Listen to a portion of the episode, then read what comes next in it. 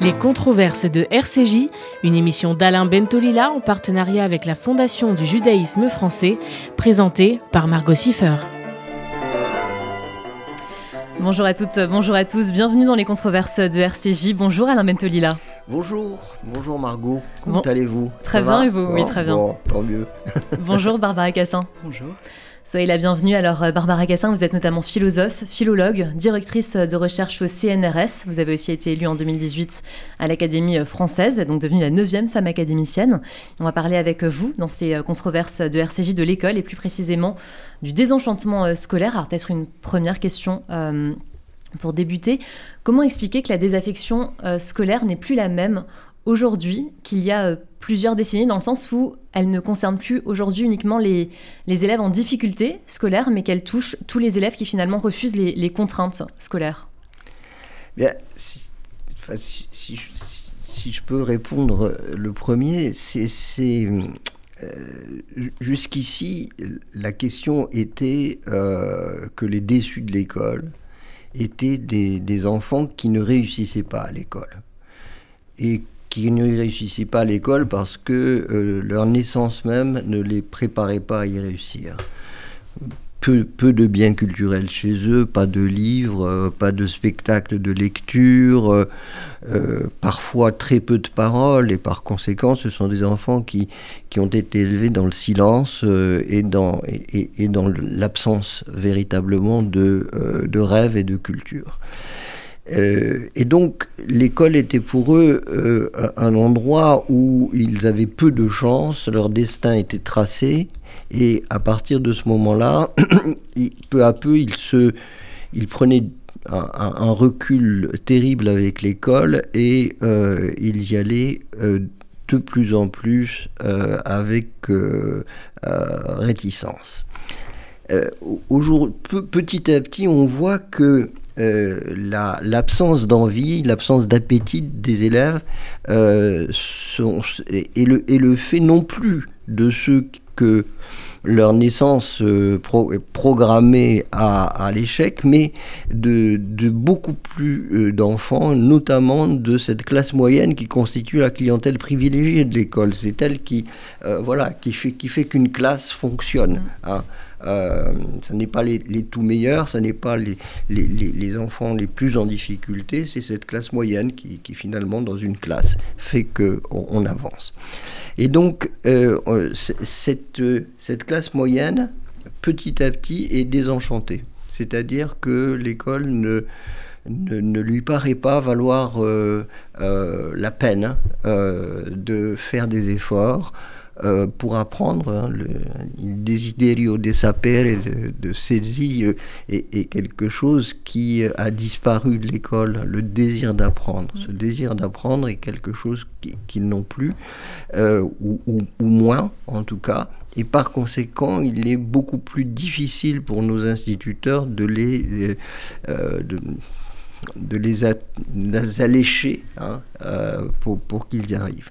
Donc, euh, c'est cette, question hein, du désenchantement qui touche euh, des, catégories qui normalement ne sont pas condamnées à l'échec qui euh, est aujourd'hui extrêmement préoccupante.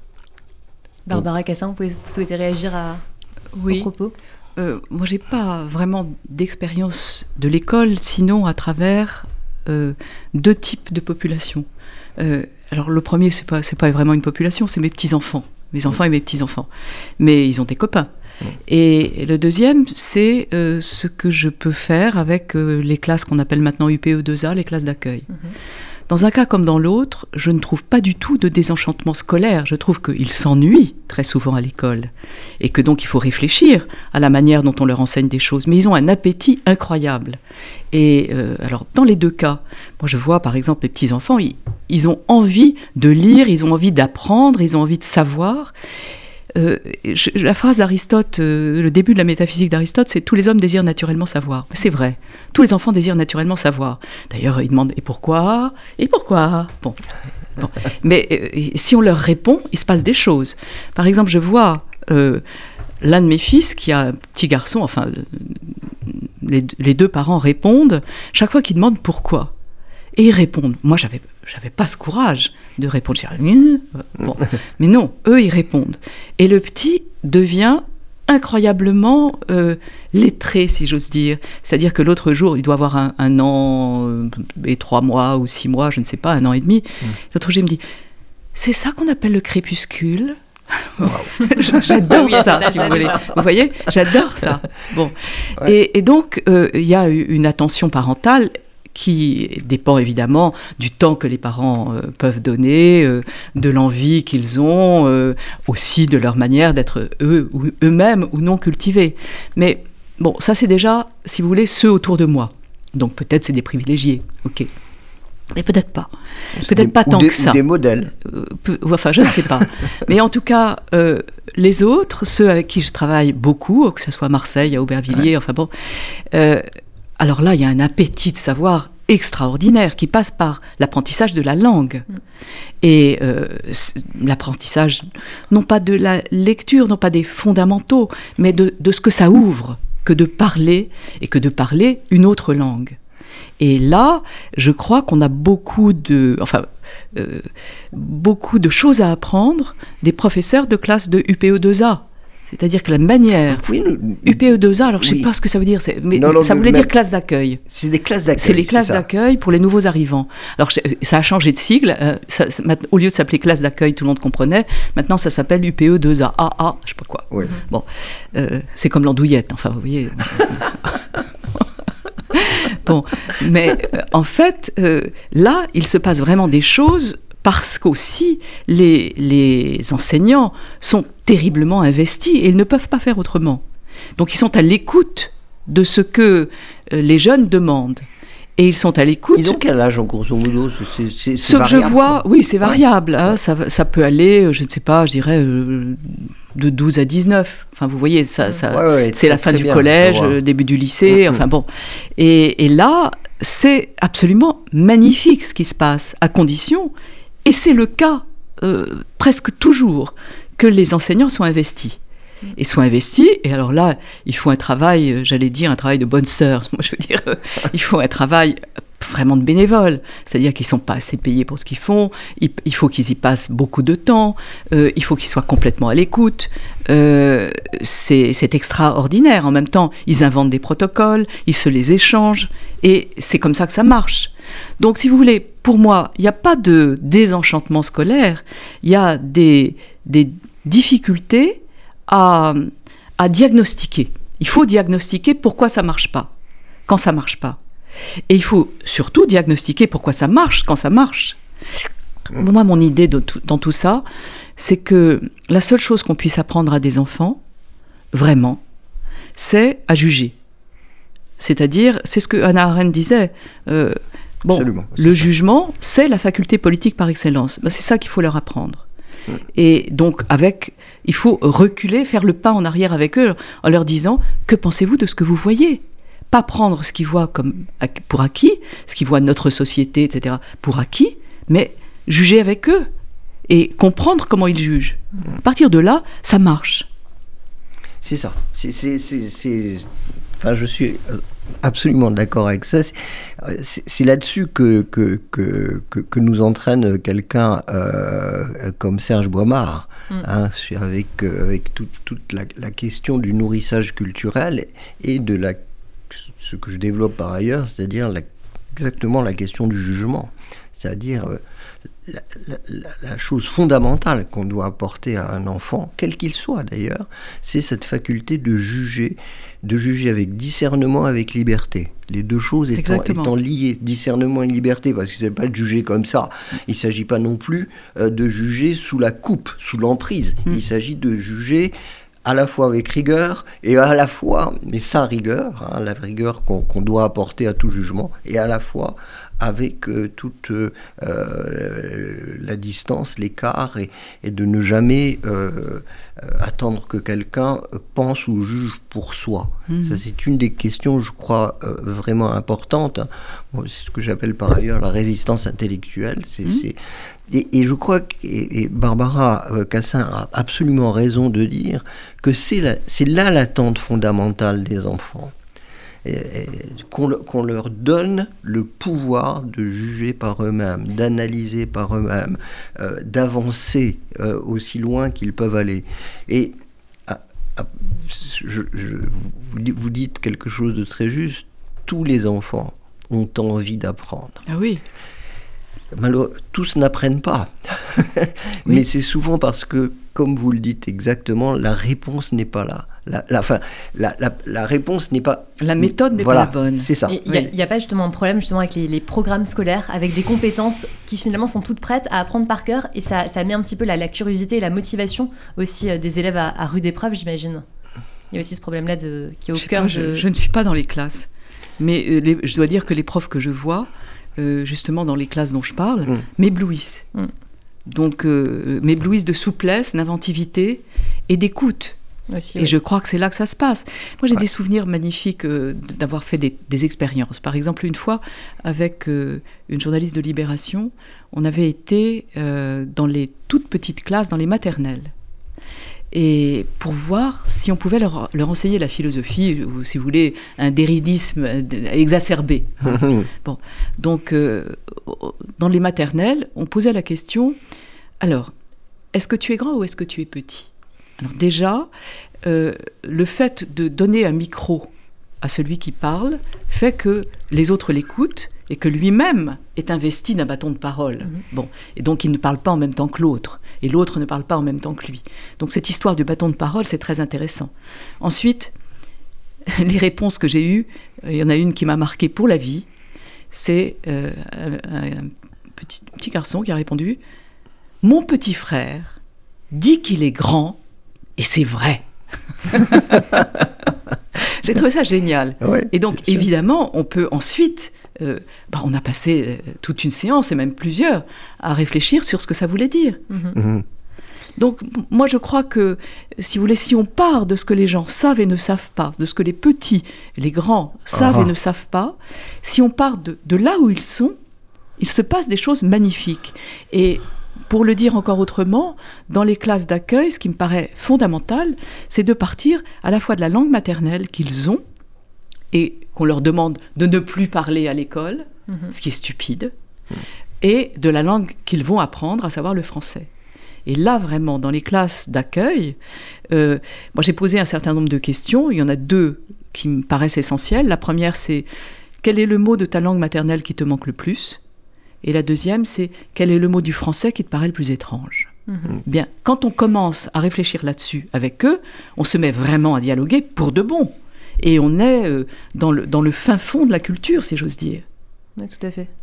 Oui, et en, plus, vous, vous, introduisez une distance de l'enfant par rapport à, à, la langue, avec un grand L, que ce soit sa langue maternelle ou le français, en lui disant regarde, examine, oui. hein, quel est le mot? Hmm. Quel est le mot? Euh, Ce mot, il va le donner dans sa nudité, enfin, dans, oui, dans sa nudité sémantique, c'est-à-dire qu'il ne va pas raconter une histoire, on lui demande de dire un mot. Et cette question, elle est extrêmement euh, importante et, j'allais dire intelligente, pardon, mais c'est vrai que pédagogiquement, c'est intelligent de questionner un enfant sur un mot. Parce que, parce que on ne les interroge jamais sur les mots et sur la langue. Ils ne, ils ne sont jamais mis à distance. Hein, oui, Et, alors en même temps, du coup, tous les autres entendent. Bien sûr. Et, l'échange, la, réflexion est plurielle, mmh. puisque les autres n'ont souvent pas la même langue maternelle ou pas le même mot qui leur manque le plus. Mmh. Et, tout ça, ça se passe là. Et on est vraiment en pleine euh, acculturation réciproque. Ce qui est ce qu'il faut viser. Absolument. Et, là, on, est vraiment dans, un, dans une situation qui est une situation difficile. Il faut, bien se rendre compte que quand euh, Barbara Cassin décrit euh, ces classes, ce sont des classes où cohabitent des, des langues maternelles euh, diverses. 10. Hein, voilà, par exemple. Et vous avez un prof pour mm. une, qui doit gérer une dizaine de langues que lui-même ne parle pas. Absolument. En, plus. Donc il faut qu'il ait pour ces langues une, un amour enfin, euh, généreux, hein, une générosité formidable, euh, alors qu'il ne les maîtrise pas, qu'elles pourraient être ses ennemis, à la limite, parce que c'est tel, il pourrait se penser qu'elles empêchent ses enfants d'apprendre la langue française. Mm. Euh, et on est bien d'accord là-dessus que le but à atteindre, c'est quand même Qu'il parle- insertion et qu'il parle le, qu'il qu'il parle parle le la français langue, le mieux possible. le, le mieux possible le- et, et avec le plus euh, d'amour, D'amour, d'amour intelligent possible. Mais à quoi Voilà. qui s'y prend ce professeur justement qui ne maîtrise pas les autres langues, ces professeurs Ben, ils font travailler et Mm. en général, euh, eux-mêmes travaillent Mm. et en plus, euh, ils, en- ils, app- ils enseignent et ils sont enseignés. C'est-à-dire c'est c'est véritablement une réciprocité. Ouais. Si vous voulez, dans le, dans- je- je- on a fondé une association avec des amis qui s'appelle Maison de la Sagesse Traduire. Dans cette euh, association, De la sagesse, Maison de la Sagesse Traduire. traduire. Oui. d'accord. Et donc, euh, dans cette association, par exemple, nous faisons des glossaires de l'administration française. Ces glossaires sont subventionnés par le ministère de l'Intérieur, chose qui ne m'est jamais arrivée de ma vie, d'être subventionné par le ministère de euh, l'Intérieur. Et donc, on essaye de le faire aussi bien pour ceux qui arrivent que pour ceux qui accueillent, hein, avec euh, cette magnifique ré- réciprocité du terme hôte en Mhm. français. Bon. Donc, pour ceux qui sont hospités et pour ceux qui hospitent.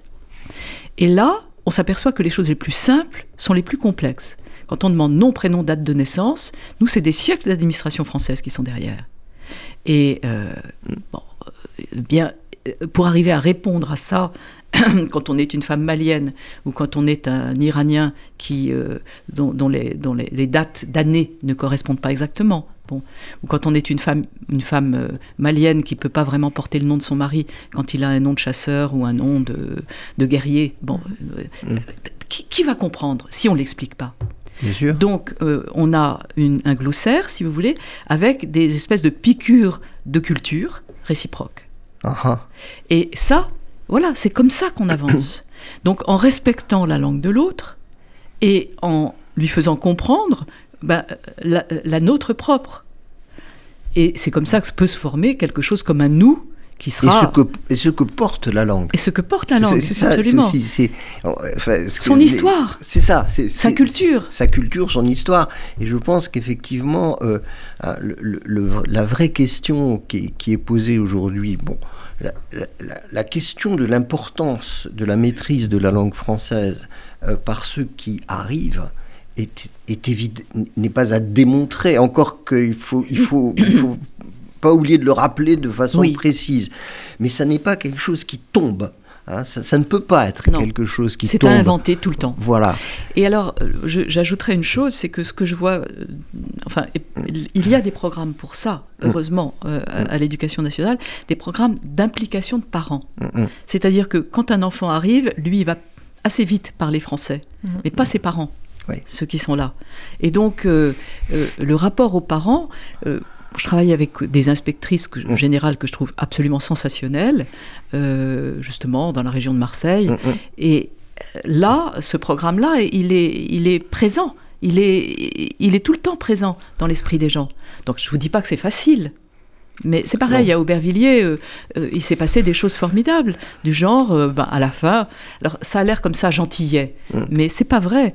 À, à la fin, on a fait des repas avec toutes les mamans qui apportaient leur cuisine différente. Ben, à partir de la cuisine, il se passe des choses aussi. Et, et on peut en parler. Et la cuisine, c'est aussi une langue, c'est une culture. Oui, Donc, à partir sûr. de là, beaucoup de choses s'ouvrent. Mm. Si on ne les cloisonne pas, elles s'ouvrent. Voilà. Et, et c'est pareil pour les disciplines. Moi, je ne sais pas si je fais de la philosophie, de la littérature, de la sociologie, de, de la science politique. Je n'ai aucune idée. Oui, la linguistique. La linguistique, j'aimerais bien, j'aimerais bien savoir tout ça. Oui, non, mais, mais, non, mais vous avez parfaitement raison. Comprendre le monde, c'est mobiliser tout ce qu'on peut. Et, et on n'a pas, on, on- on- on n'a pas assez d'une vie euh, pour mobiliser tout ce qu'on veut mobiliser. Euh, bon, euh, si, si vous voulez, pour- pour- par exemple, je considère que enfin, ma discipline est la linguistique générale. Bon, euh, ça signifie que je dois être capable d'aller sur un terrain euh, lointain et puis enregistrer euh, des, des- heures et des heures de corpus et puis découvrir les unités de sens, les unités de son, les règles syntaxiques, etc. Ça, c'est le boulot du linguiste. Si, on ne sait pas faire ça, on n'est pas, pas linguiste. Mais si je me contentais de ça, euh, je ne serais pas citoyen. Euh, un linguiste citoyen, c'est aussi celui qui va euh, se poser les questions qu'on se pose aujourd'hui, c'est-à-dire qu'est-ce que la langue Comment est-ce qu'on peut euh, accompagner, prendre par la main un enfant et, l'amener à l'amour, ce que vous disiez tout à mm. l'heure, l'amour de la langue ce, sont ces questions-là que nous, que, que les hommes de bonne volonté aujourd'hui, euh, enfin, philosophe, ça veut dire, euh, ça veut dire euh, être, être capable d'utiliser beaucoup d'outils différents, de disciplines différentes, dans une perspective qui est une perspective humaniste. Et donc, c'est en cela qu'un philosophe est, est, enfin, utile nécessaire. voilà, nécessaire. Voilà, disons-le, disons plutôt nécessaire. C'est ça, c'est exactement ça. Mais vous, c'est cette, cette, question. Enfin, moi, je, je pense que il faut avoir une grande ambition pour le français. Mais la grande ambition pour le français passe aussi par la reconnaissance des cultures et des langues que euh, ceux qui, qui, arrivent chez nous apporte. Oui. Et c'est très difficile. On, voit aujourd'hui à quel point, cette période de, euh, campagne électorale, à quel point euh, les positions s'exacerbent, euh, où en fait ces langues apparaissent à certains comme les ennemis à vaincre, à mettre sous le boisseau comme on mettait sous le boisseau le créole, hein, euh, où euh, les enfants qui parlaient créole à l'école devaient... Euh, Même breton, avec le sabot. Le breton, le sabot. Mais pareil, pareil en Martinique, Guadeloupe et, en Haïti. En Haïti, voilà. C'est-à-dire, ces langues-là étaient les ennemis alors qu'elles doivent être les alliés. Absolument. Et, c'est une des questions qui, moi, que je trouve les, enfin, les plus importantes, les plus intéressantes aujourd'hui. Non pas par complaisance, non pas en disant, bon, laissez-les donc euh, parler leur langue et ne les embarrassez pas. Non, on ne peut pas ne, pas se battre pour qu'ils apprennent le français avec amour, avec rigueur, élégance, etc. Parce que euh, euh, rien n'est pire, si vous voulez, que de baisser les bras en disant ils parleront comme ils pourront. Mm. Oui. Alors là, il y a, il fait, ça, enfin, il y a beaucoup de comment dire, de combats à mener. Mm. Euh, moi, j'ai mis sur mon épée d'académicienne, euh, vous savez, on doit mettre un, un motto. Oui, j'ai mis plus d'une langue. Ce qui est quand même assez gonflé, si j'ose dire, pour quelqu'un qui rentre à l'Académie française. Hein. bon, et, ça n'a de sens, c'est-à-dire que je suis vraiment persuadée qu'aucune langue n'existe seule, mm-hmm. sans le concert des autres. Et on ne sait qu'on parle une langue que quand on en flaire au moins une autre. Mm. Il en faut au moins deux pour savoir que c'est une langue que l'on parle. Donc, mm. euh, c'est ça, euh, c'est une phrase de Derrida, hein, plus d'une mm. langue. C'est euh, comme ça qu'il définit la déconstruction. Enfin, je ne vais pas rentrer là-dedans. Mais ça me paraît essentiel, même pour comprendre ce que peut être la francophonie. La francophonie, c'est évidemment plus d'une langue.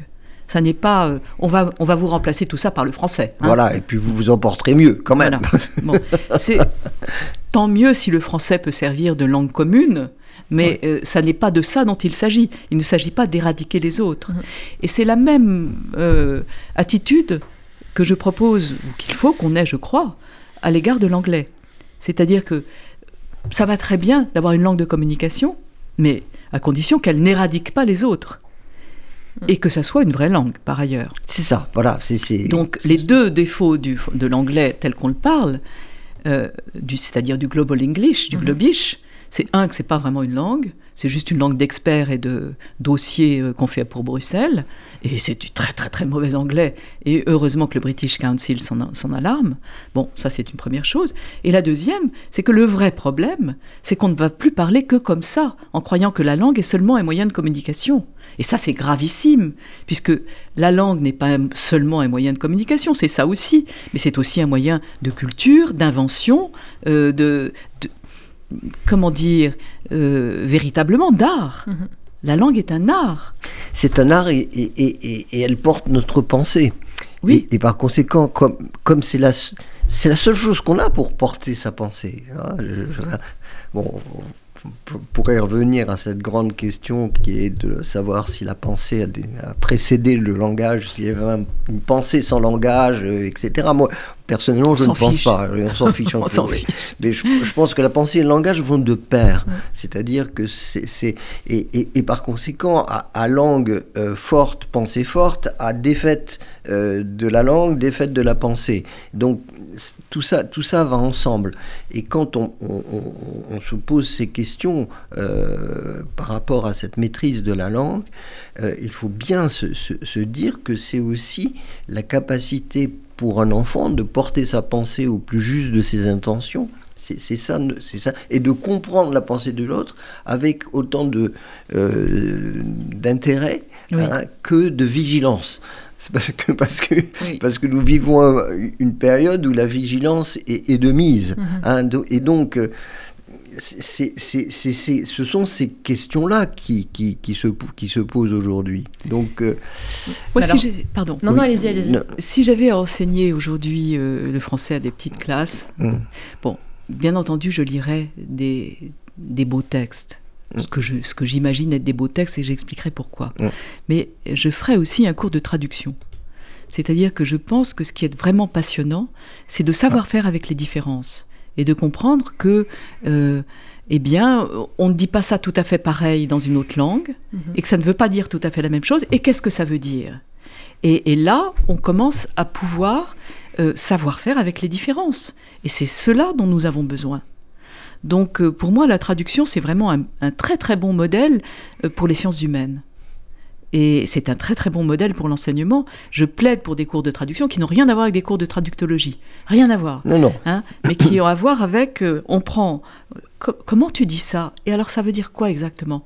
Bon, Par exemple, quand on, quand on parle à... Euh, quand, quand, on sait comment on dit, prav, comment on dit vérité en russe. Bon, tout le monde dit ah, pravda. Mm -hmm. Bon. Ouais, sauf que pravda, ça veut dire justice. Euh, la Pravda, c'est le premier code juridique, mm -hmm. le premier code de loi. Ouais. Donc, pour un Russe, quand il dit Pravda, il ne pense pas d'abord vérité, Ça il pense d'abord justice. Mm. Et donc, notre vérité, qui veut dire exactitude en même temps que, je sais pas quoi, enfin, qui veut quand même dire euh, mise en rapport exact, mm -hmm. hein, conformité, euh, bon, dit, mais c'est un homonyme, il a un autre mot pour ça, c'est istina. Et nous, on a un autre mot pour dire le côté juste de la Pravda, c'est justice. Absolument. Donc, quand on commence à voir ça, ben, il se passe beaucoup de choses. Regardez euh, en politique, dette. Mm -hmm. Moi, je me suis vraiment demandé pourquoi il y avait une telle différence entre l'approche allemande et l'approche française, l'approche latine. Je ne vais pas vous dire que je vais vous donner la clé, mais mm. un élément, c'est que dette, débitum, on rend et c'est fini. Dette, en allemand, c'est Schuld. Ouais. Schuld, vous portez ça sur les épaules, vous êtes coupable. C'est la culpabilité, c'est la faute. C'est beaucoup plus compliqué hein, de supporter qu'on soit en Schuld mm. qu'en dette. Oui, bien sûr. Bien sûr. Et, et, et on ne s'en acquitte pas de la même façon. Absolument. Mais il, est, il est tout à fait juste de dire que les langues euh, voient, enfin, nous font voir le monde de façon langue différente, nous font voir le monde de façon différente. C'est tout, tout à fait vrai. Hein, euh, et, et, quand je, je enfin, vous prenez des exemples des grandes langues du monde, mais, mais euh, le quichua que j'ai étudié longtemps mm. en Équateur, le créole d'Haïti, les langues africaines, etc., nous, nous disent exactement la même chose. Mm. Exactement la même chose, ce qui montre qu'il n'y a pas de, de petites langues et de grandes langues il y a des langues. Hein, c'est ça. Et, voilà. Et, et, et, ces langues, effectivement, euh, découpent le monde d'une façon enfin, non seulement découpe le monde d'une façon particulière, parce que bon, on connaît l'histoire des, des, du, du, mouton en, en, français, de, euh, de lamb en anglais, euh, de mutton lamb, alors que, qui désigne la viande de mouton d'un côté, puis le mouton sur pattes, alors qu'en français il n'y a qu'un seul mot pour ça. Ça c'est anecdotique. Les exemples que vous donnez sont infiniment plus importants, c'est-à-dire qu'est-ce qui résonne mm. euh, dans un mot, dans une langue et dans un autre. Mais euh, d'un autre côté, euh, il y a un dénominateur commun à toutes les langues. Je crois que ça, c'est une chose très importante qu'il faut que, il faudrait vraiment que les, les, enseignants le sachent, et notamment ceux qui ont affaire à des langues dites maternelles, hein, que, ceux qui viennent apportent dans leur, hein, dans, leur valise, ils, ils, apportent leur langue dans leur valise, et, toutes les langues ont en commun un certain nombre d'éléments lexicaux, c'est-à-dire mm-hmm. quand même, hein, mm-hmm même si on, dit le monde de façon différente, on dit le monde. Et par conséquent, il y a un certain nombre de choses qui, sont, qui, qui, sont, qui vont ensemble. Et d'autre part, euh, la syntaxe, la façon de dire le monde euh, est, très différente euh, dans une langue et dans une autre. C'est très important. Et ces questions-là sont des questions que l'on devrait vraiment traiter avec tous les enseignants pour qu'ils aient une idée un, petit, un, peu, un peu plus juste de euh, ce qu'ils ont à faire quand ils ont un enfant en phase 2 qui euh, arrive avec une langue et à qui il faut en enseigner une autre. Vous disiez tout à l'heure aussi, euh, il ne faut pas oublier que les parents hmm. qui arrivent hein, avec leurs enfants, les enfants vont aller très vite vers le français. Hmm. Les parents sont dans une difficulté particulière. Hmm qu'est-ce que je fais? Mm. Est-ce que je ne parle plus? Euh, Bambara à la maison Est-ce que je ne parle plus arabe à la maison? Euh, Est-ce que c'est mieux pour mon enfant que, que, que, que je coupe complètement Ou bien est-ce que au contraire, père, grand-père, grand-mère, etc., euh, il faut lui, lui, lui, lui raconter sa lignée? Grande question.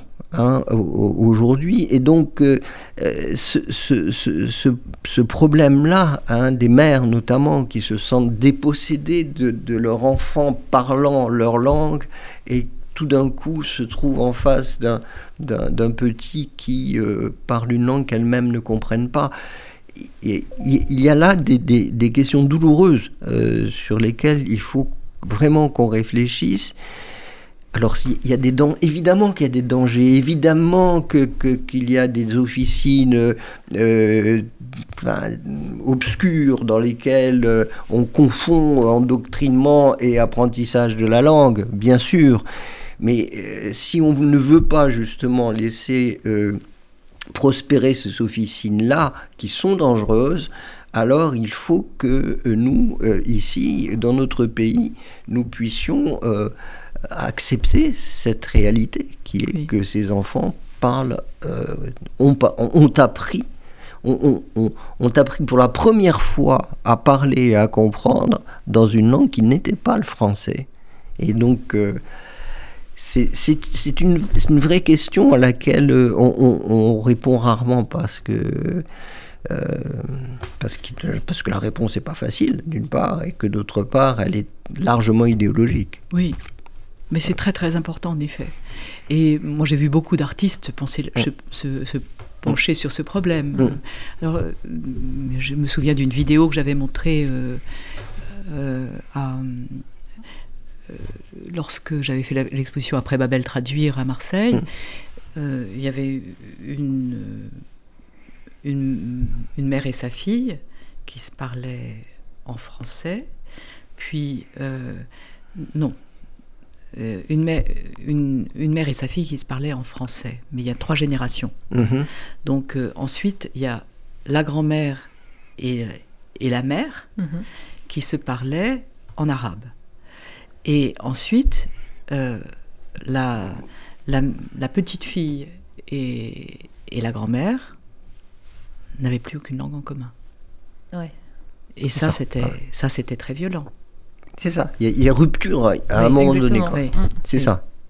Bon, donc ça, il faut, on le sait, et, et c'est pour ça qu'il faut euh, plus d'une langue. Mm. Il ne faut pas que les enfants oublient leur langue maternelle, il ne faut pas les, les, en priver, et il faudrait plutôt que les parents euh, se mettent, grâce aussi aux enfants, à apprendre la langue du pays dans lequel ils sont. Alors ça, ça pose une vraie question aussi, qui est la question de quelle école? Dans, dans, les zones les plus euh, difficiles, hein, je, ce qu'on appelle les quartiers, bon, peu importe. Hein. Bon, en tout cas, ce sont les, les, ghettos sociaux qui existent dans notre pays aujourd'hui et qui euh, euh, rassemblent des populations euh, qui ont en commun de, de, savoir de moins en moins ce qu'elles sont et, où elles vont. Hein. Ce, ne sont pas des, ce ne sont pas des ghettos à l'anglaise où, où, on rassemble des gens de même culture, de même langue, etc. Hein, et donc qui, parfois se renforcent. Non, nous, avons des ghettos où les gens se sont, ont été rassemblés, la plupart du temps d'ailleurs, euh, parce qu'ils venaient d'ailleurs. Bon, et puis voilà. Mais euh, l'école dans ces, dans ces quartiers-là euh, joue est, est, est censée être la même. Bon, l'idéal républicain, celui-là, est la même que que dans le 16e arrondissement, le 7e, etc. Alors que ça n'a rien à voir. Cette école, euh, elle, est au, milieu de, d'une, population qui, euh, qui la regarde avec parfois beaucoup de, distance. D'espoir. voilà, il y a l'espoir et puis la méfiance. Hein. Oui. Est-ce, est qu'on va me prendre mon enfant et, et, est-ce qu'ils vont faire de mon enfant ce que j'espère, c'est-à-dire mm quelqu'un de bien, euh, quelqu'un qui, réussit dans la vie, etc. Et, donc, cette école-là, en fait, si vous voulez, elle ne, elle ne prend pas en compte la spécificité de, de ce qui... Moi, j'avais assisté un jour à, euh, dans une école d'Aubervilliers à... Euh, c'était un maître, un chef d'établissement particulièrement courageux, et donc, il réunissait toujours après euh, la classe, la fin de la classe, euh, les mamans euh, de, de, ses enfants. Et c'était le moment des contes. Mm. Et donc, les mamans venaient raconter mm. à des enfants qui qui, parlaient, alors certains parlaient la langue de, la mère, de, la dame, mais certains parlaient arabe, espagnol, français évidemment. Bon, mm. Et donc, euh, la, maman arrivait, puis elle racontait. Elle racontait, là c'était en bambara, donc elle racontait un conte en bambara. Vous me direz, euh, personne ne comprenait rien, euh, sauf les enfants. Mhm. oui, personne, mais, mais c'était il y avait une transformation dans ce groupe extraordinaire. Il y avait un partage aussi, Ah bah oui, parce que les enfants... Et puis l'enfant pouvait traduire. Exactement. Trouve, tout d'un coup voyaient leur mère devenir le centre du monde, alors qu'elles étaient euh, les, dernières des dernières, euh, voilà. Et puis, euh, ils jouaient le rôle, alors c'est là que je rejoins Barbara, ils jouaient le rôle de traducteur. Mmh. Des passeurs. Parce, que c'est, c'est-à-dire de, de, de, marginal, de celui qui savait pas bien parler français, etc., il devenait le seul recours. Oui, oui. Et ça, ça moi, ça m'a frappé. Je me suis dit, mais euh, alors, et on a parlé avec le, le, directeur de l'école, donc on a discuté. J'ai dit, mais est-ce que vous ne craignez pas que euh, le français là-dedans, euh, etc. Il m'a dit, mais non, pas du tout. Au contraire, ils ont une conscience aiguë que leur avenir passe par le français. Mmh. Ça, on n'a pas besoin de leur apprendre. Ils le savent. Mais ils, ils, ils, existent enfin dans leur relative ambiguïté, ambivalence, pas ambiguïté mais ambivalence, c'est-à-dire qu'ils sont à la fois euh, ce qu'ils sont, c'est-à-dire c'est toute la question de l'identité de l'appartenance. Hein, mm. Oui, non, mais c'est fondamental. Moi, je pense que on ne, fait pas assez attention à ça et que tout passe par là, au moins euh, pour les nouveaux arrivants. Mm. Et euh, c'est ça. Bon, oui. c'est essentiel. Mais tu vois, cette histoire. Pardon, non, mais. Excusez-moi. Euh, vous voyez, la, la, la, cette idée d'une école qui s'ouvre après la fermeture mm. Mm. et qui s'ouvre aux parents. oui. Et il me dit, vous savez, là, vous aviez à peu près une dizaine ou une quinzaine de, de mères c'est les mères qui venaient. Alors, euh, bon, les pères devaient être pris, enfin, peu importe. Mais en tout cas, c'était les mères qui étaient là. Et donc, euh, ces mères qui arrivent de plus en plus nombreuses mm. et qui viennent chacune apporter quelque chose, sont aussi, m'ont demandé d'ouvrir, et c'est ça là la chose formidable, mm. d'ouvrir un cours de français pour elles. Mais oui, absolument. Et là, je me suis dit, il, faut qu'on... Enfin, dans, ces endroits-là, en tout cas, il faut repenser l'école. Hmm. il, faut plus une école fermée, il faut plus une école qui accumule les connaissances simplement. Il faut des connaissances bien sûr, mais qui accumule des connaissances simplement, hein, seulement. Et donc, euh, euh, je pense qu'il y a euh, une, vraie réflexion courageuse à mener aujourd'hui sur l'école dans ces quartiers compliqués, difficiles, multilingues, etc. Et alors, il faut la reprendre, je crois aussi, à partir de l'école qui l'école dans les beaux quartiers, on va dire, pour, l'instant, bêtement, hein. mm. Mm. avec une séparation qui n'existe pas comme ça. Mm. Donc l'école dans les beaux quartiers, parce que les enfants s'ennuient aussi là. Et là, quand vous parlez de désenchantement scolaire, c'est là qu'il faut qu'il existe. Exact. Il existe aussi là. Bah, euh, il existe vraiment là. Oui, oui, vraiment là. Vraiment là. Mm. Parce que moi, les autres, je les vois jamais désenchantés. Je les vois écœurés parce qu'ils n'y arrivent pas. Mm. Et parce qu'on leur donne pas, mm. ou ils ne se donnent pas, c'est très compliqué, les moyens d'y arriver. Je veux dire qu'on on ne va pas euh, angéliser euh, les, les, quartiers difficiles, je dirais la drogue elle circule, etc. Euh, etc. Bon, bon mais euh, dans les beaux quartiers, dit, dit avec cette dichotomie stupide, hein, dans, les, dans les beaux quartiers, les enfants peuvent beaucoup s'ennuyer. C'est-à-dire qu'il faut repenser le désenchantement scolaire à partir de là aussi, essayer de voir à quel moment, sans rien céder de ce que nous, vieux croutons, nous appelons culture, c'est-à-dire l'amour de la langue, et l'amour des textes, puisque une langue, c'est des auteurs et des œuvres, mhm. bon, eh bien, sans rien céder de ça, on arrive à les faire partager. Et les faire partager, pas par le bas, en, en simplement en en faisant une BD, hmm. hein, ou en, je sais pas... Ou les traduisant en texto, par exemple. Oui, voilà. Euh, mais, mais vraiment en peut-être en co-travaillant toujours avec les élèves. C'est ça le point. Tout à fait. Qu'est-ce qu'ils peuvent comprendre? Eh bien, ils vont vous le dire, ce qu'ils peuvent comprendre. Je vous emmènerai un jour euh, dans, dans, dans, dans, ce que nous faisons pour les détenus en prison. Oui. Ça, va vous passionner. Euh, je fais ça avec Serge Boinard, Serge Boimard que j'ai cité tout à l'heure. Ça s'appelle des, des, ateliers de nourrissage culturel. Hmm, nourrissage. nourrissage. nourrissage culturel. Et en fait, ce sont des ateliers où euh, on met ensemble les interprétations des, des, gens qui sont là, de textes qui sont des textes fondateurs. Parce que c'est aussi ça, là, une vraie, là, il y a une vraie mhm. question. Hein. Il y a les textes d'ailleurs, il y a les textes qui sont euh, de la littérature française, et puis il y a les textes universels, c'est-à-dire les textes qui sont des, des, des fables, des contes, euh, voire des textes sacrés qui sont euh, dans leur narrativité euh, qui ont quelque chose d'universel.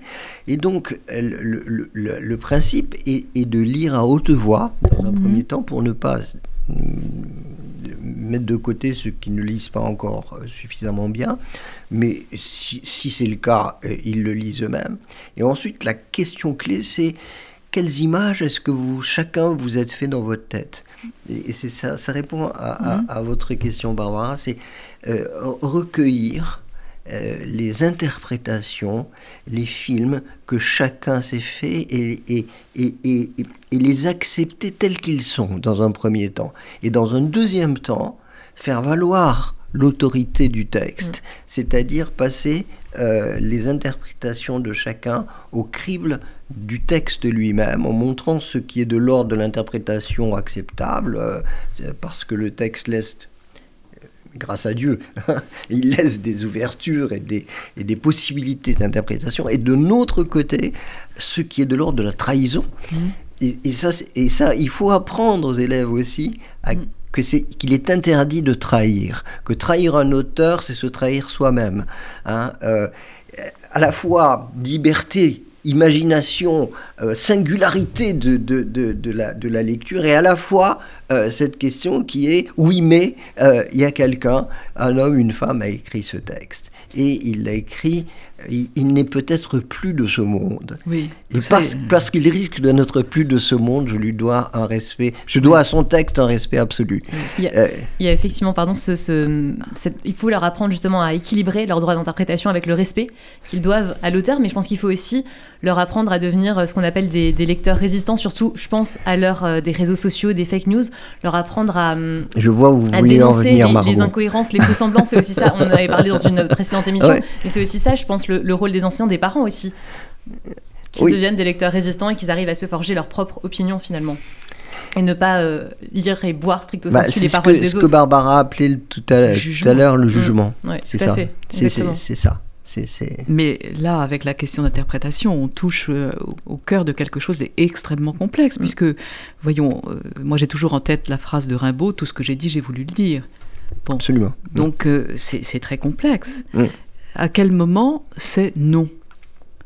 À quel moment on dit non, non, non, il n'a pas voulu dire ça? Mm. Bon, Alors là, moi j'ai beaucoup de mal parce que on peut dire que euh, toute, la, toute la culture est faite de réinterprétation. Bien sûr. Quand euh, Parménide ose dire que l'être est euh, immobile dans la limite de liens puissants et les pieds solidement plantés dans le sol, on se demande vraiment d'où il, d'où il sort ça?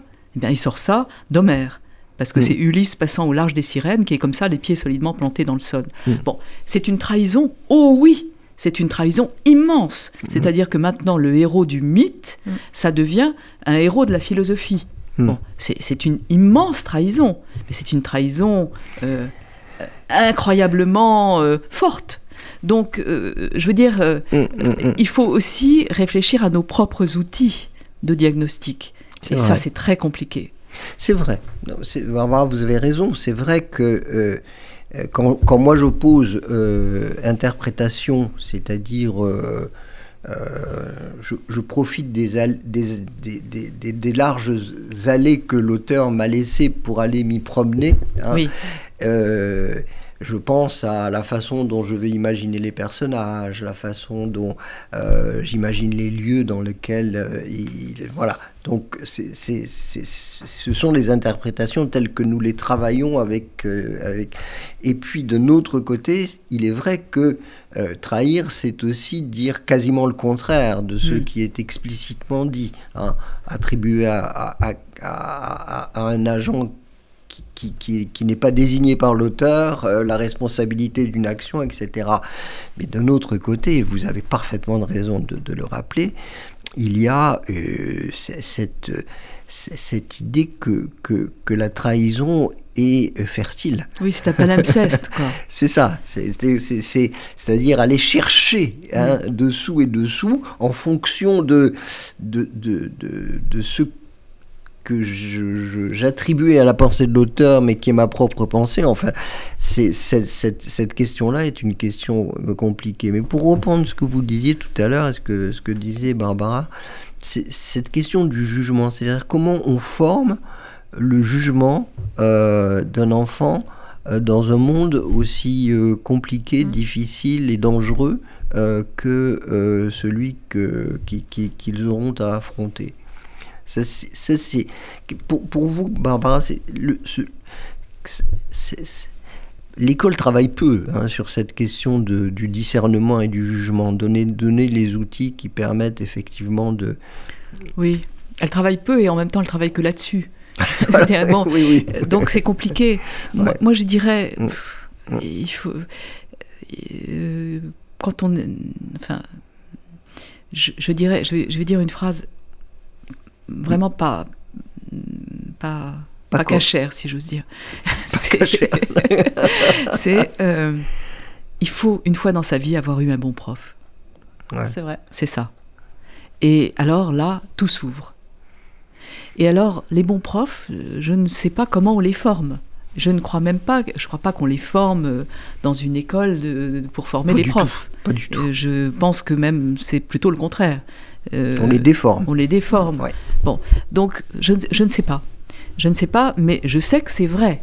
C'est vrai pour moi. J'aurais jamais fait de grec, par exemple, si j'avais pas eu un bon prof de grec qui m'ait fait lire, qui m'ait fait apprendre par cœur de l'Homère que je me récitais dans le métro. C'est parce que j'ai entendu ça que que j'ai eu envie de comprendre. Euh, voilà. Et je pense que si j'avais eu un bon prof de maths, j'aurais fait des maths. Mm. J'en ai jamais eu. Moi non plus. Par contre, j'ai eu, Pierre Nora comme prof d'histoire à Mm. Oran. Ah oui, tu vois, c'était ça c'était pas mal. 50 euh, garnements, tu vois, au lycée La Mauricière d'Oran. Et Pierre Nora, 20, 25, 26, euh, ouais, un peu plus de 20 ans, qui débarque et qui se met en tête de nous raconter l'histoire. C'était la Mm. première fois. L'histoire, c'était... apprendre par cœur des dates, des trucs et des machins, lui pas du tout. Il, nous raconte, il nous raconte la Révolution française et puis, et puis le, ben, Napoléon Bonaparte. Et tout d'un coup, ces 50 garnements qui ne pensaient qu'à chahuter le prof, à, le pousser à bout, font un silence absolu et on passe l'année à écouter les paroles de Pierre Nora. Moi, ça m'a. Euh, ah, oui. mais alors ça, pour, pour le coup, euh, l'histoire m'est apparue comme quelque chose de magnifique, alors que jusque-là, comme les autres, d'ailleurs, je trouvais ça absolument épouvantable. Voilà. Et le deuxième à qui je pense est mon père, qui, que j'avais comme, comme instit de, de CM. Euh, donc, CM2, enfin, ce qui était la préparation sixième, tu sais, à l'examen de sixième. Et, mon père nous, lisait et nous faisait apprendre par cœur un certain nombre de poèmes, dont un qui m'est resté absolument dans, dans la tête, c'est La mort du loup. La mort du loup, c'est le, pour moi, c'est chaque fois que je pense poésie, je pense ça. C'est pourquoi je, euh, ne, je, ne goûte que des alexandrins et pas autre chose qui est une très mauvaise idée, mais, mais c'est comme ça. C'est parce que euh, voilà, et, ces figures-là sont des figures qui nous font, euh, qui nous rendent aimables. Mmh. ce qui par ailleurs pourrait être fastidieux, sans, grand intérêt, et, ni l'un ni l'autre ne soulignait l'utilité de la chose. C'est, je veux dire, la mort du loup ne m'était pas utile. Enfin, le, ce poème hein, de la mort du loup ne m'était pas utile de la même façon que apprendre l'histoire ne m'était pas vraiment utile dans la mesure où, mais je sentais confusément que ça me donnait euh, euh, par rapport, enfin, un rapport au monde qui était euh, magnifique, mm. en tout cas que, que je n'avais pas avant. Oui, c'est ça, à la fois de l'ouverture et de maîtrise. Voilà, c'est ça. C'est ça qu'il faut. C'est donner à la fois de l'ouverture et de la maîtrise. Oui, Ouais, tout à fait.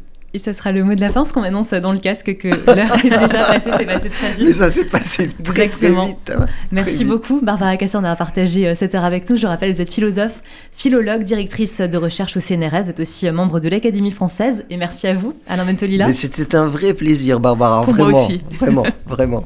Merci. On vous retrouve le mois prochain à la Bentolila sur RCJ. En attendant, vous pouvez retrouver euh, cette émission sur le site RCJ, sur nos réseaux sociaux et sur YouTube. Très bonne journée à vous. Voilà.